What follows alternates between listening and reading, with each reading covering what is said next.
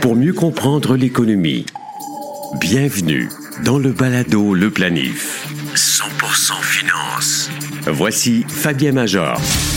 Bonjour, bienvenue à la septième saison du Balado Le Planif. Nous sommes de retour avec une édition variée comme on les aime. La capsule historique avec Isabelle Junot retrace l'histoire des magnats de l'immobilier. À quel moment dans l'histoire nous avons pu remarquer que des propriétaires de grands parcs immobiliers se sont enrichis de manière colossale? Sont-ils les plus riches parmi les plus riches de la célèbre liste de Forbes? Notre invité du jour est le journaliste Yvon Laprade. Il est l'auteur du livre Autopsie du scandale Norbourg qui a inspiré le film Norbourg mettant en vedette Vincent Guillaume Otis. Yvon nous parlera de son enquête sur l'escroc Vincent Lacroix. Aussi, il sera question de récession. Est-ce possible que les hausses de taux d'intérêt qui ont débuté ralentissent tellement l'économie que le vent tourne et que ces interventions provoquent une récession? Le balado Le Planif est partenaire d'InfoBref, un nouveau média d'information destiné aux professionnels et aux gens d'affaires. InfoBref vous offre l'essentiel des nouvelles affaires politiques et techno en 10 minutes par jour sous la forme de deux infolettres quotidiennes. Une le matin, l'autre à 16 heures. Elles sont gratuites. Essayez-les. Abonnez-vous à infobref.com. Les pharaons d'Égypte, les empereurs romains, grecs ou mongols furent certainement les premiers grands propriétaires immobiliers. Leurs vastes fortunes étaient constituées de châteaux, palais, cités et sans doute l'ensemble des meilleures terres arables de leur pays. En excluant les souverains, nous pouvons identifier des magnats européens de l'immobilier à partir de l'an 1040 après Jésus-Christ. Guillaume de Varennes, premier comte de Surrey, fut un noble anglo-normand qui possédait des terres et des biens dispersés dans 13 pays. C'est après qu'il eut combattu vaillamment aux côtés de Guillaume le Conquérant durant la bataille de Hastings qu'il fut récompensé par l'octroi de dizaines de seigneuries d'importance. De son château fort, il dominait le Norfolk et avait de nombreuses propriétés dans le Cambridgeshire, le Suffolk et l'Essex. D'une morale discutable, il n'hésitait pas à voler les terres de ses voisins, même si elles appartenaient à des congrégations religieuses. Les milliardaires ont tous des histoires fascinantes. Il suffit de consulter la liste en temps réel des milliardaires de la publication Forbes pour en avoir les récits.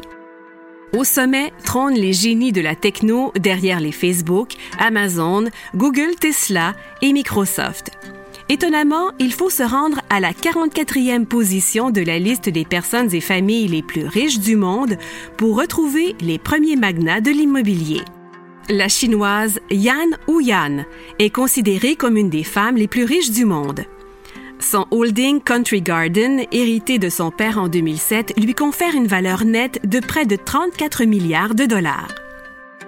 Au Canada, Peter Gilgan est l'un des magnats de l'immobilier les plus en vue. Sa fortune est évaluée à plus de 4 milliards de dollars. Depuis ses débuts en 1978, sa société immobilière Matami Homes est devenue le plus important constructeur de maisons neuves au Canada et parmi les 25 premiers aux États-Unis. Au Québec, Marcel Adams fut un pionnier des centres commerciaux. De son vrai nom, Mir Abramovici est né en Roumanie.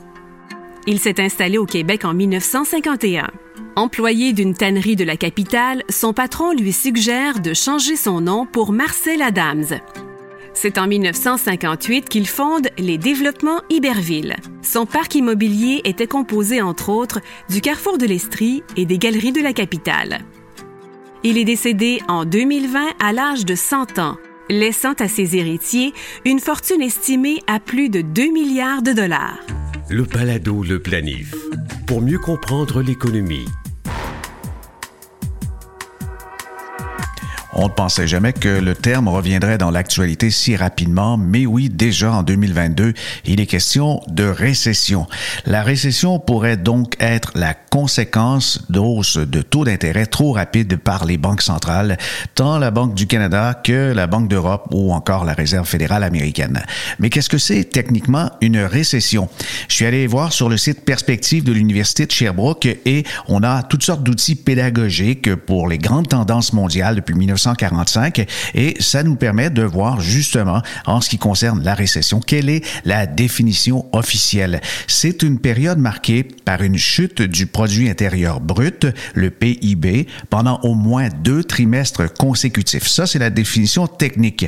La croissance du produit intérieur brut d'une économie, alors elle est plus positive durant ces périodes, mais négative. Et la notion de récession se distingue de la notion de ralentissement économique. C'est pas tout à fait la même chose, alors que là, la croissance est moins forte tout en étant encore positive. Et dans bien des pays occidentaux, on identifie des récessions en 1974, de 1980 à 1982, 1993 et 2008. Mais il y a eu aussi une récession très courte, celle-là, et n'a duré que six mois en 2015 au Canada. Quant à la notion de dépression, cela est utilisé pour désigner une récession prolongée et durable. On parle ainsi de la Grande Dépression pour nommer les années qui suivent le crash boursier de 1929. Et la notion de récession s'oppose à celle d'expansion, croissance continue du PIB d'une année à l'autre.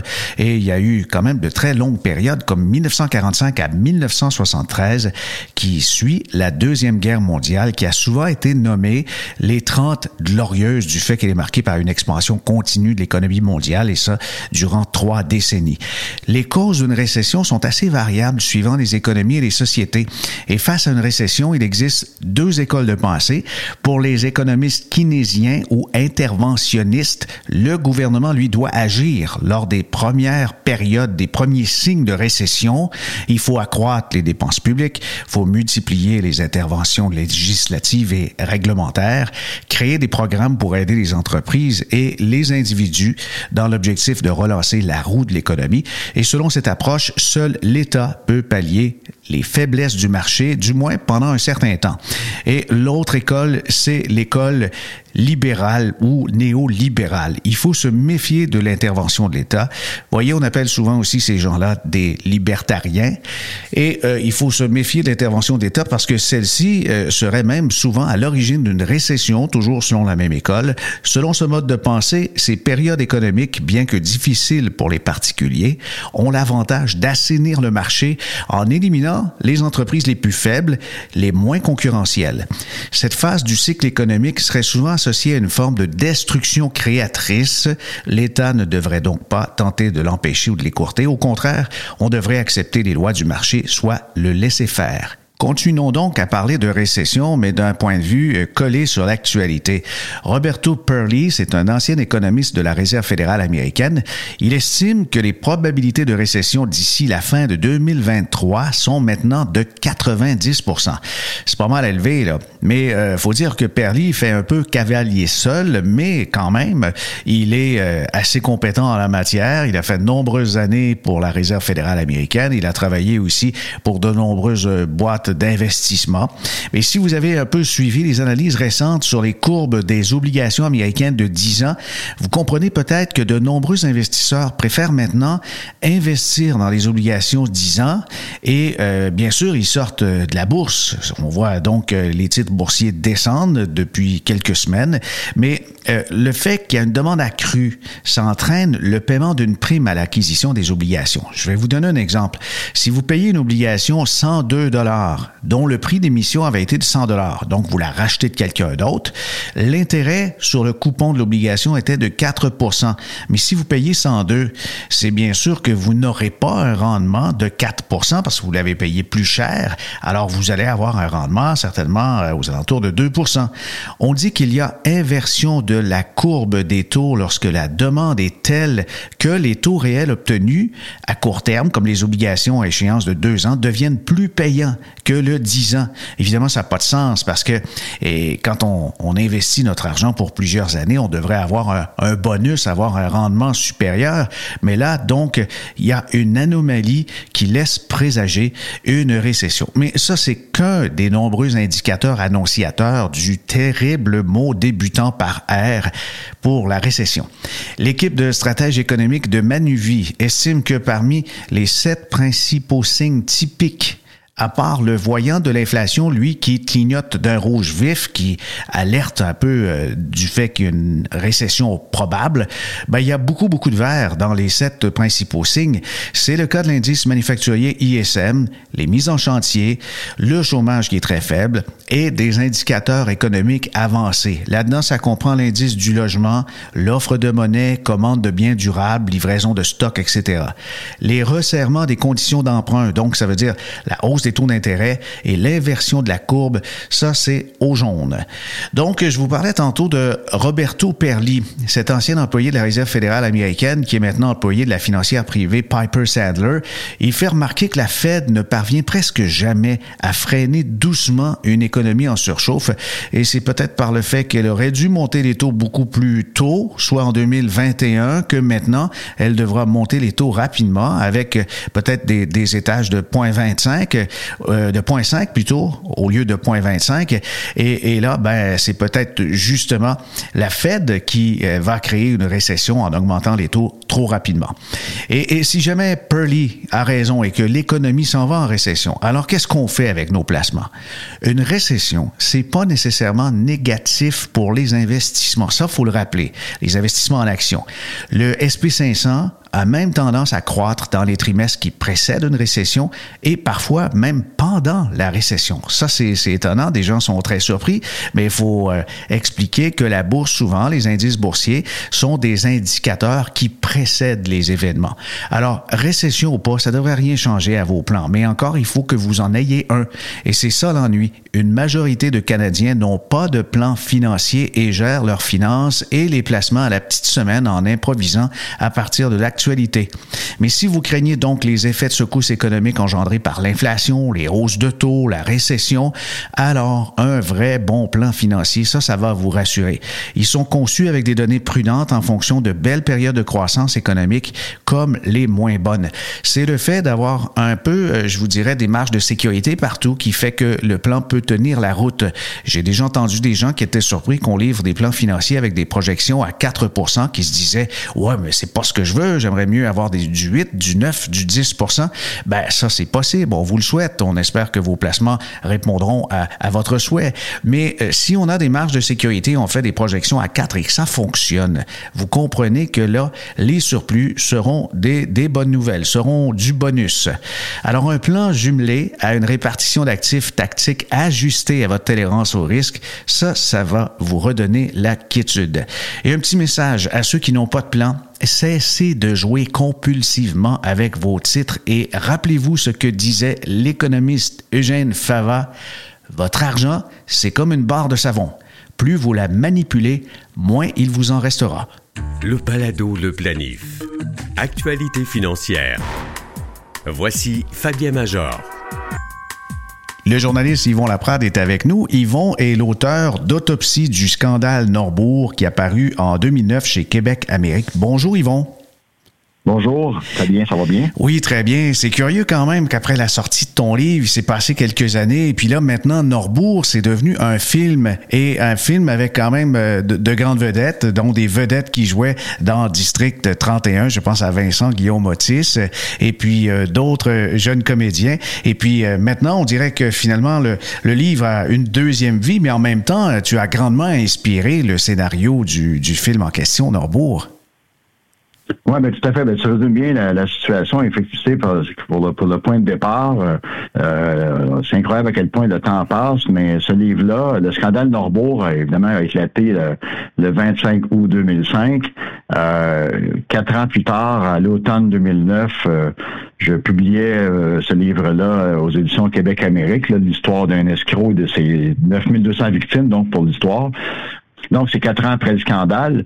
Et puis là, ben, le temps a passé, puis finalement, le, le producteur et le scénariste, euh, le scénariste Simon Lavoie, euh, j'ai été approché alors que j'étais, je collaborais à la presse, puis tout ça, comme journaliste là-bas.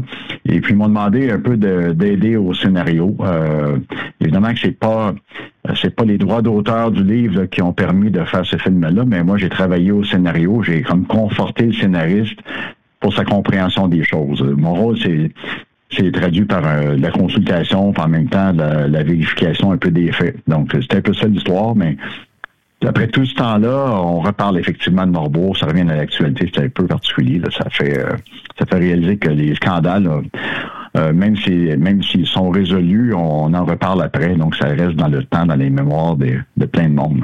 Mais ce qui est étonnant dans ce film, c'est qu'on reprend la trame narrative, c'est un fait vécu et ce n'est donc pas euh, une inspiration. Et euh, Vincent Guillaume Otis, qu'on voyait dans la série District 31, lui reprend non pas le rôle de Vincent Lacroix, mais plutôt Éric Asselin. Parle-nous de ce personnage-là, Éric Asselin. quel était justement son rôle dans le scandale Norbourg. Oui, ben, tout à fait. Puis quand je la question du narratif, effectivement, mon livre, euh, comme je disais que c'est pas pas un copier-coller de, de, mon livre, ce film-là, mais j'ai quand même visionné le film à deux reprises. J'ai vu vraiment comment les choses étaient, ça défilait. Et puis dans mon livre, euh, je pense que j'ai été, euh, je dirais pas le premier, mais j'ai vraiment beaucoup identifié Éric Asselin comme un joueur, un rouage important dans le scandale Norbeau, de, de l'enquêteur qui était à la CVMQ, la Commission des valeurs mobilières du Québec, devenu l'AMF, comme on sait, l'autorité des marchés financiers. Donc, on a toujours parlé beaucoup de Vincent Lacroix comme euh, le, grand, grand stratège, entre guillemets, de Norbourg et tout le scandale qu'on connaît. Mais moi, dans mon dans le film, puis dans mon livre aussi, puis effectivement, mon livre est une grosse base, c'est un gros ciment pour démontrer que Éric Asselin a permis à Vincent Lacroix de survivre aux enquêtes euh, sur ces transactions douteuses, euh, a permis à Vincent Lacroix de de, prolonger un peu sa carrière de, fraudeur, si on peut dire, parce que lui, il connaissait un peu de, tout le fonctionnement du monde de la finance. Donc, euh, comme je mentionne, puisque ce qui est important, puis on le voit un peu dans le film, euh, j'aurais peut-être davantage insisté, mais quand même, on le voit, c'est que ben, c'est qu'Eric Asselin, c'est un personnage qui était je pourrais dire vindicatif, assez hargneux, assez euh, pas très tourmenté, mais plutôt à l'argent, au cash.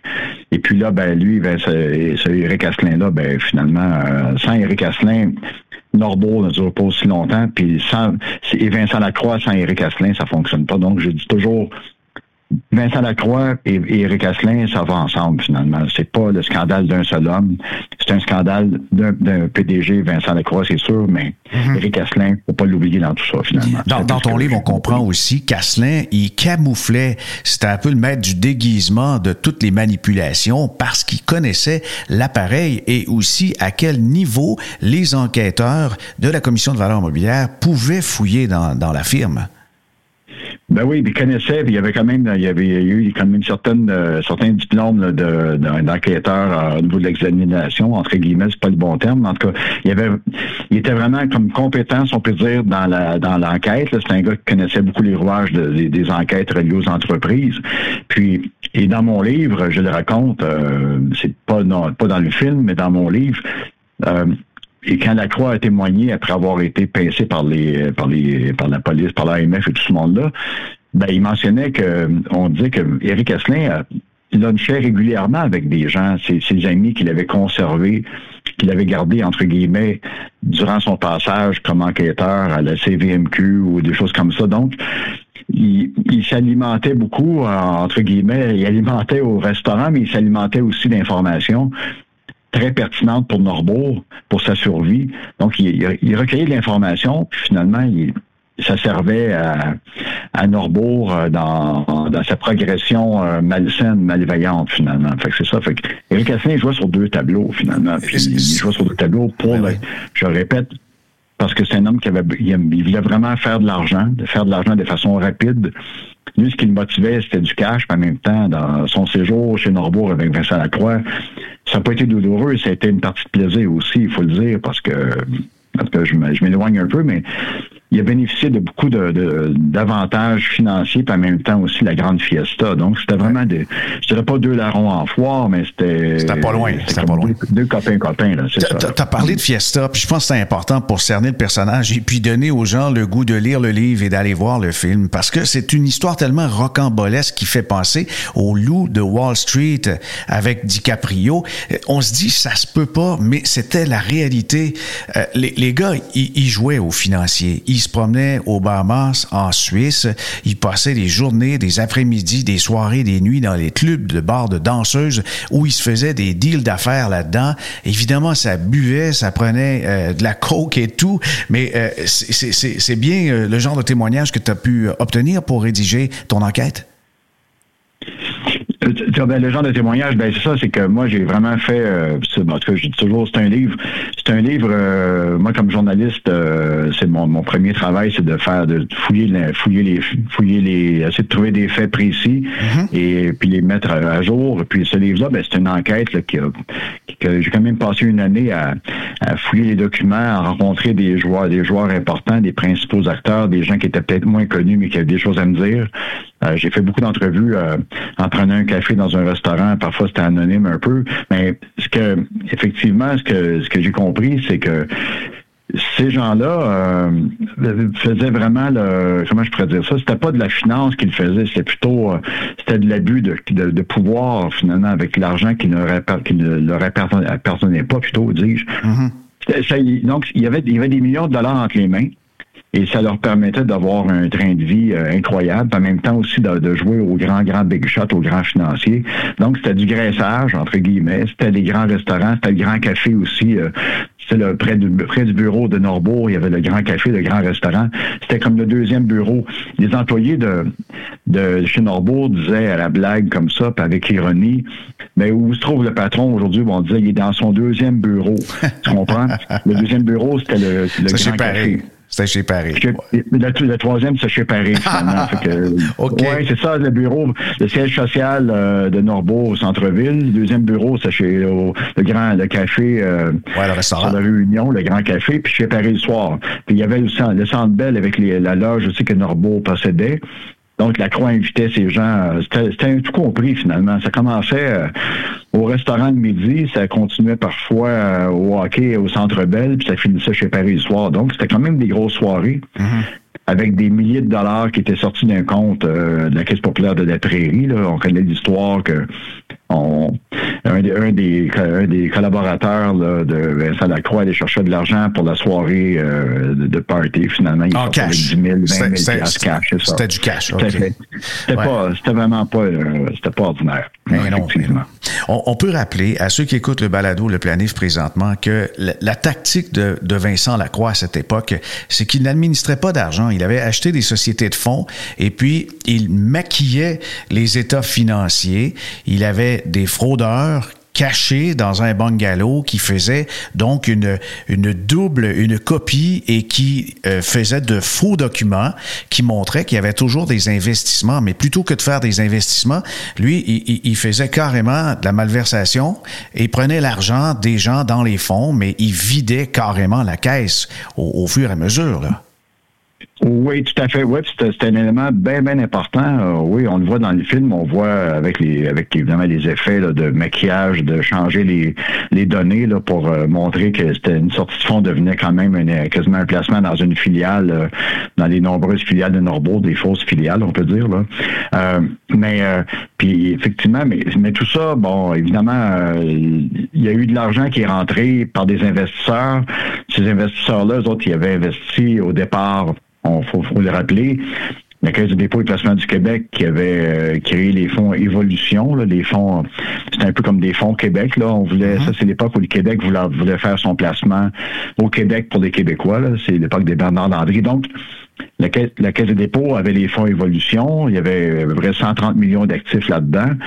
Euh, en 2003-2004, lorsque la caisse a décidé de se départir de ces fonds-là, de, quitter ce secteur d'activité au niveau de la vente de fonds de fonds communs de placement puis de représentants reliés à tout ça, ben, ils ont, ils ont vendu à la croix en mode, j'ai écrit, c'était en mode fast track. Ça a pris 60 jours pour qu'on finalise une transaction d'environ 130 millions de dollars d'actifs appartenant à des épargnants, puis on donnait du jour au lendemain, on, confiait à Vincent Lacroix, qui avait déjà pas un très bon dossier, 130 millions d'actifs à gérer sans aucune vérification. Et c'est là que le party a, pris parce que la Croix se trouvait à avoir, plein de cash pour faire des acquisitions, pour euh, jouer. Puis effectivement, il sortait de l'argent sans problème. Euh, il y a eu du laxisme, évidemment. je, fais l'énumération, mais y a c'est une série, une série d'erreurs, euh, beaucoup de laxisme. Euh, on a confié à la Croix beaucoup d'actifs à gérer. Desjardins l'a fait aussi, a rappelé son, mandat par la suite, mais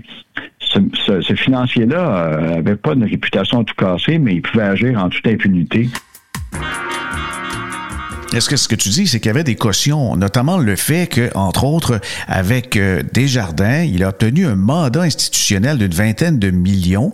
Il se vantait de ça sur le terrain et ensuite, il venait, lui, de la caisse, puisque ça a été un analyste de la caisse de dépôt de placement qui a travaillé quand même avec le regretté Michel Nadeau. Il n'était pas, euh, disons, euh, quelqu'un qu'on pouvait dire que c'était euh, un gestionnaire ou encore un, financier de premier ordre avec de grandes qualités, mais il avait cette feuille de route qui lui donnait une caution. Oui, ben tout à fait. Oui, c'est pour ça, puis euh, je, me, je me plais le répéter, ou en tout cas, c'est comme j'ai commencé à mentionner au début de l'entrevue, le temps passe, le scandale en 2005 euh, qui a éclaté, mais souvenons-nous que la réalité euh, économique du placement puis de, plein de situations, c'est avant le 11, septembre 2000, 11 septembre 2001, ça a changé le monde aussi.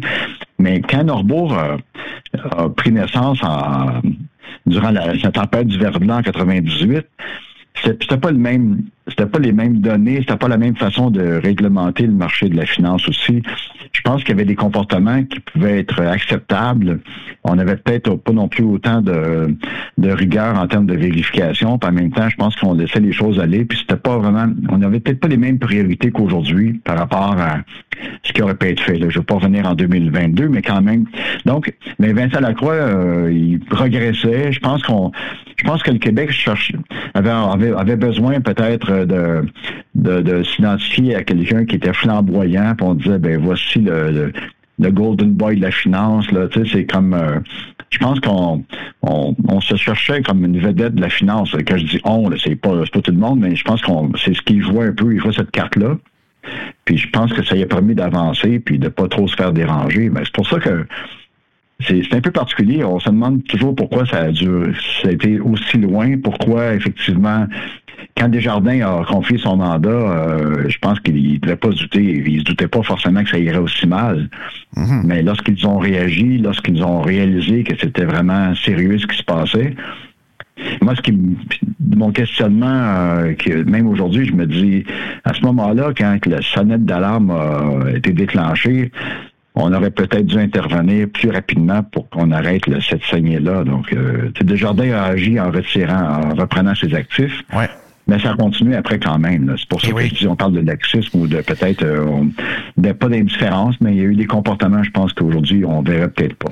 Mais quelque part, c'est comme une comédie d'erreur, une comédie noire, il faut le préciser. Euh, il y aurait eu même un, fax envoyé à la Commission de valeurs mobilières euh, du Québec, qui est devenue l'AMF, qui avertissait qu'il y avait certaines malversations, il fallait intervenir.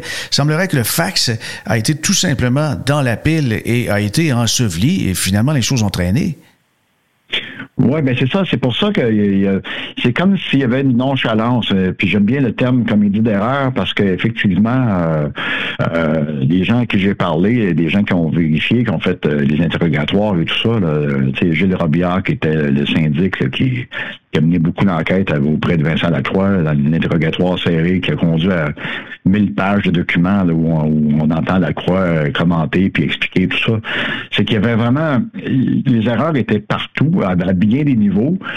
Euh, je pense que pendant que et même Vincent Lacroix, je pense, euh, le, film le montre un peu aussi, lui-même était étonné, était surpris de voir avec quelle facilité déconcertante il pouvait faire une demande de retrait, on parlait tantôt de retrait d'actifs ou de, de placement, il, il, communiquait avec les gens de Norton Cross à Toronto euh, où euh, on, évidemment là-bas ça parlait anglais, ces gens-là parlaient pas français évidemment, puis lui il demandait euh, je veux retirer 400 000 dollars pour euh, pour tel client parce que j'ai une, une manœuvre à faire pour l'entreprise, c'est juste une manœuvre de façon on joue dans le monde de la finance, ouais, une opération. mais par un simple coup de fil l'argent rentrait aussi vite, donc c'était des sorties de fonds qui se faisaient sans arrêt.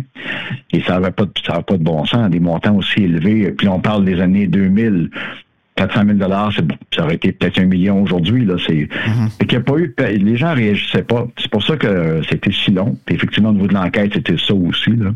Oui, il faut, dire que c'est une période faste de la finance où est-ce que les, investissements proliféraient, euh, il y avait le vent dans les voies dans l'industrie, des fonds communs de placement, et puis une autre firme s'ajoutait, puis c'était, je pense, un peu normal, mais définitivement, c'était des, personnages qui euh, la jouaient gros, et puis tu as un chapitre dans ton livre qui s'appelle Party Animal, qui montre justement que euh, ça devenait de moins en moins glorieux, le comportement de, de cette équipe-là. Est-ce que c'est justement par le, le fait qu'ils étaient aussi exubérants qu'ils ont alerté l'industrie et, qu'on a commencé à se poser des questions? Ben, je, la, raison précise, j'arrive pas à la, cerner, mais en même temps, euh, ben, il y a un élément quand même que je pense qui, a joué euh, pas mal. C'est euh, pour en toute, toute honnêteté, il y a eu un, reportage publié dans Finance et Investissement. le journaliste été allé rencontrer Vincent Lacroix. Le journaliste était bien documenté par rapport à ce qui commençait à les bruits qui circulaient que ça semblait, ça n'avait pas de bon sens que la Croix achète autant, qui paye toujours cash ses acquisitions. Donc, il y avait des, signaux, il y avait une sonnette d'alarme qui était là quand même. Mais l'entrevue que Vincent Lacroix a accordée aux journalistes de finance et investissement, où la Croix disait ben moi je gagne dans les sept chiffres, euh, j'ai besoin d'investir un peu pour euh, pour euh, un genre de paradis fiscal ou presque. Finalement, il investissait dans une minière. Là. Donc, je pense que c'est Diana, je peux me tromper. Oui, c'est exact. cette entrevue-là, il disait, dans le fond, il révélait qu'il était qu'il avait un gros mandat avec Desjardins, qu'il roulait grand, grand train, puis qu'il prenait de l'argent aussi à travers ça, des actifs pour lui-même faire des placements pour lui. Euh, je pense que c'était la goutte qui a fait déborder le vase. Je pense qu'il, comme on dit, euh, que Guillemets, il a poussé sa loque, là. Il est allé, euh, je pense qu'il était dans une exubérance lui-même, puis il s'est laissé aller là-dessus, ne sachant plus trop comment expliquer ses, folles dépenses. Puis là, c'est, je pense que ça s'est enclenché par la suite. je pense que il y avait déjà comme des rumeurs qui, qui, couraient, parce qu'évidemment, la vie qu'il menait, il rencontrait plein de gens au restaurant. Euh, on voyait bien que c'était le gros big shot de, du centre-ville. Mais quelle, quelle déchéance. Ah oui, mais, mais, quelle déchéance. Il est tombé de haut et puis, paraît qu'aujourd'hui, euh, après avoir purgé sa peine, euh, c'est que des petits boulots, genre agent de sécurité. Oui, ouais, j'apprécie cette question-là parce que tu sais, je disais tantôt, j'ai le scandale, il y a mon livre, et tout ça. J'ai continué quand même à, à m'intéresser au cas Vincent Lacroix, puis à Norbeau, puis à Eric Asselin. Je, je, garde quand même toujours un peu un œil très ouvert sur, sur ce qui peut se passer? J'ai essayé à plusieurs reprises d'avoir une entrevue avec Vincent Lacroix. Euh, il a toujours refusé, évidemment. Euh, Éric Asselin, j'ai eu quelques coup de fil qui a été que j'ai placé chez lui et il m'a déjà rappelé en me disant de ne plus l'achaler dans des mots assez durs que je répéterai pas. Euh, je distingue, je, tiens vraiment à distinguer. Je, je veux surtout pas excuser Vincent Lacroix, puis je dirais jamais que c'est une victime d'un scandale. C'est vraiment le, c'était le PDG de Norbourg. Le scandale a fait des victimes énormes. Il y a des gens qui ont qui ont eu de graves maladies. Il y, a eu, il aurait eu des, certains suicides. Il y a eu des, la honte des, des investisseurs aussi d'avoir perdu de l'argent. C'était pas de leur mhm. faute pourtant. Mais Vincent Lacroix, entre les deux personnages, je pense que c'est peut-être celui qu'on a visé le plus depuis le début, avec raison.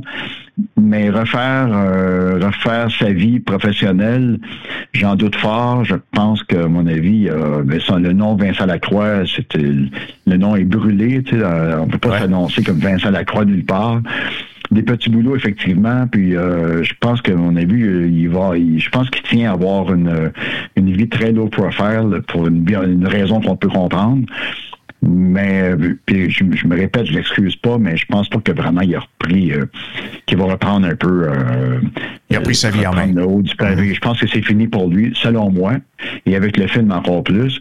Et l'autre individu là-dedans, qui était Eric Asselin, qui est allé évidemment qui a bénéficié de l'impunité. Il n'y a, pas eu de, peine d'emprisonnement aux criminels. Il y a par contre eu une petite peine au niveau de fraude fiscale euh, par la suite. Là. Mais comme il est allé euh, dénoncer euh, la Croix, parce qu'il lui-même aurait été accusé de plein de fautes s'il était s'il s'était pas rendu à la GRC. Donc, il n'y a pas eu de prison, on l'a moins identifié. il était depuis tout ce temps-là un peu sous le radar de, plein de gens. Les gens ont toujours dit ben c'est Vincent Lacroix. Mais Eric Asselin, il continue à faire sa vie. Euh, je connais pas toutes ses allées, ses allées et venues. Je ne sais pas dans quel domaine précisément il travaille. Mais ce que je, peux savoir un petit peu quand même à travers les branches, c'est qu'il continue quand même à fonctionner, entre guillemets. Euh, je pense qu'un peu mieux que Vincent Lacroix, si je ne m'abuse. Donc, euh, c'est particulier parce que les gens n'ont pas toutes les données entre les mains. C'est normal aussi. On passe pas notre vie à parler de Norbourg non plus. Mais c'est important, je pense, de mettre les deux en perspective. Je pense que. Et c'est intéressant, justement, dans, dans, le livre que tu mentionnes que le gars n'aurait pas pu faire ça tout seul. Et Eric Asselin, c'était un, un, joueur majeur qui est d'ailleurs le personnage, un des personnages euh, centrales dans le film Norbourg avec Vincent Guillaume Otis, François Arnaud, Christine Beaulieu qui euh, va euh, sans doute connaître beaucoup de succès. D'ailleurs, je sais qu'il est en nomination pour quelques prix euh, d'envergure. Et Yvon, le livre est toujours disponible, mais toi, tu es journaliste et tu es journaliste pour le Nouvelliste à Trois-Rivières, mais les gens peuvent lire sur le web aussi, puisque le Nouvelliste fait partie de la coopérative avec les journaux, notamment Le Droit, Le Quotidien, La Tribune. Alors, c'est une grande famille et puis on peut te lire, tu traites de finance, j'imagine, d'économie? Oui, oui, c'est ça. Ben, je, fais je fais de la chronique euh, d'analyse un peu, pour le, Soleil également, puis tous ces quotidiens-là. Là. Mais euh, je fais de la chronique économique et je peux parler de différents sujets à la fois euh, sur la finance, mais en même temps sur des, des enjeux aussi de société là, qui sont à la fois du monde des affaires ou aussi du monde social aussi. Donc, je fais un peu la, je fais un peu le tour de la question. J'essaie de faire un peu des bilans du mieux que je peux en analysant avec des données précises, avec la rigueur qu'on doit avoir comme journaliste normalement. Donc, je continue à faire un peu, garder la main, je peux dire, pas m'intéresser aussi à toutes ces histoires-là. Ah oui, ben, je, oui, on, on devrait. Oui. Merci à notre invité du jour, Yvon Laprade. Prenez note que son livre Autopsie du scandale Norbourg est toujours disponible en librairie. Il a été publié en 2009 aux éditions Québec Amérique. N'oubliez pas que vos suggestions de thèmes ou encore d'invités pour le balado sont toujours très appréciées. Et pour communiquer avec nous, simplement visitez le site baladoleplanif.com. C'est aussi à cette adresse que vous trouvez toutes les archives des six précédentes saisons. Ici Fabien Major. À bientôt.